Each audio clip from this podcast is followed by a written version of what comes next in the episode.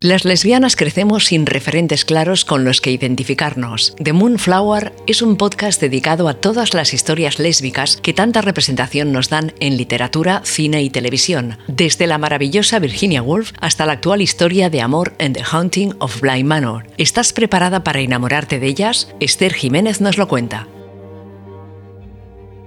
Buenos días, buenas tardes, buenas noches. ¿Cómo estáis?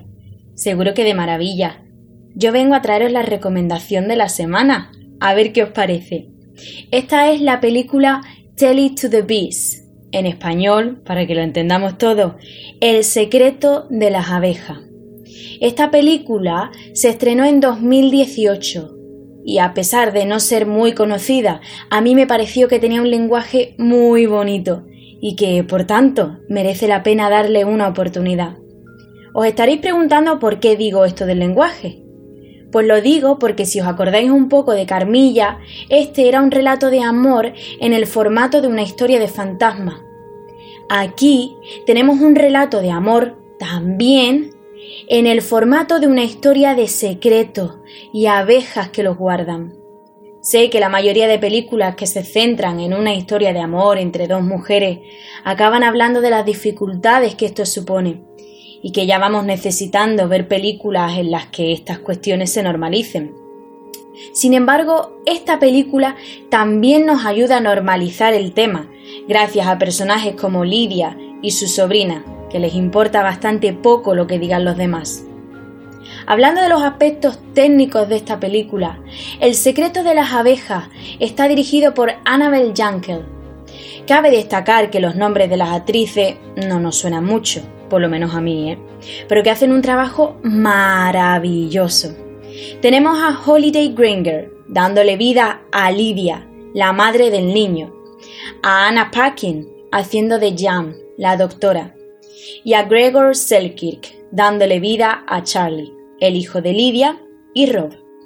En cuanto a la banda sonora de esta película, me parece digno de mencionar el gran trabajo de Claire Singer, ya que es capaz de crear temas tranquilos que viajan al unísono con los susurros de nuestras amigas las abejas. Bueno, vamos a hablar un poquito de la trama de esta película. Estamos en un pueblito de Escocia en los años 50. La doctora Jan Markham vuelve a este lugar que tuvo que abandonar de joven para hacerse cargo de la consulta médica de su difunto padre. Por otra parte, tenemos a Lidia, quien ha sido abandonada por su marido y que tiene que trabajar muchísimas horas para mantener a su hijo, Charlie. Charlie es un amante de las abejas, ya que tiene una conexión especial con ella. En las propiedades de Jan hay numerosos enjambres donde Charlie pasa su tiempo. Un día, Charlie conoce a Jan y establecen una amistad preciosa esta amistad es la que introduce a las dos mujeres. Evidentemente, porque si no, no estaría hablando de esta película, Jan y Lidia acaban teniendo una relación. Y aunque intenten guardar el secreto, los secretos siempre salen a flote.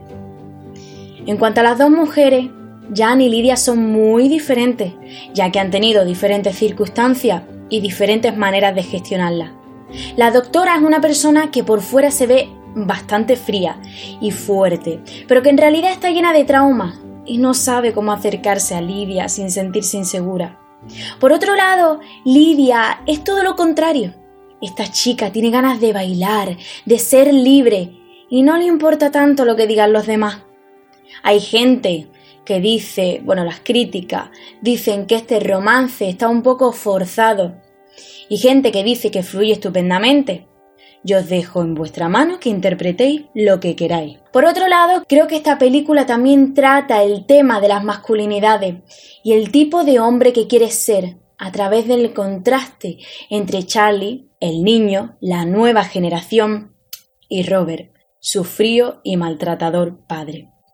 Hay una escena preciosa en la que el padre de Charlie le dice a su hijo que aprenda a ser un hombre, porque Charlie muestra demasiado sus sentimientos y siente empatía por las mujeres que están en su vida, una cosa bastante normal. A esto, Charlie le responde que ser un hombre no significa ser como su padre. A lo mejor Esto nos muestra cómo esta nueva generación de chicos ya no está tan arraigada a la figura del hombre patriarcal. Os lo digo, me encanta el personaje del niño. De hecho, creo que todo el tema de las abejas es una personificación del niño, Charlie, queriéndose comunicar con su madre, queriendo que su madre se sincere con él sobre sus sentimientos, queriendo que su madre no tenga secretos con él, que comparta su sufrimiento con su hijo. Claramente, Lidia no quiere que su hijo sepa nada porque es tan solo un niño y están en un pueblo extremadamente conservador.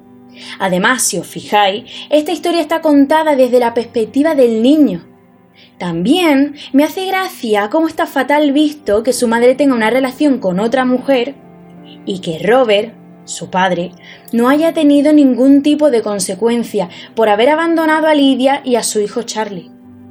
En cuanto a las razones por las que esta película ha sido un poco olvidada, es cierto que a veces parece que lo de las abejas está un poco pegado con Lapa, pero me parece un recurso muy simbólico y estético. También es verdad que a veces caen los estereotipos. Por ejemplo, que el pueblo conservador tenga que ser escocés y no inglés directamente. Sin embargo, me parece que es un largometraje que merece la pena ver, por su preciosa estética, los colores, la banda sonora, la simbología de las abejas, la historia de Lidia y Jan y la exploración de la masculinidad que Charlie tiene a lo largo de la historia. Bueno, espero haberos convencido para que veáis esta preciosa película.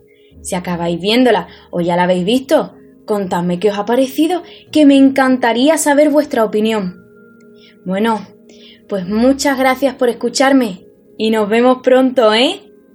Adiós. Las lesbianas crecemos sin referentes claros con los que identificarnos. The Moonflower es un podcast dedicado a todas las historias lésbicas que tanta representación nos dan en literatura, cine y televisión, desde la maravillosa Virginia Woolf hasta la actual historia de amor en The Haunting of Bly Manor. ¿Estás preparada para enamorarte de ellas? Esther Jiménez nos lo cuenta.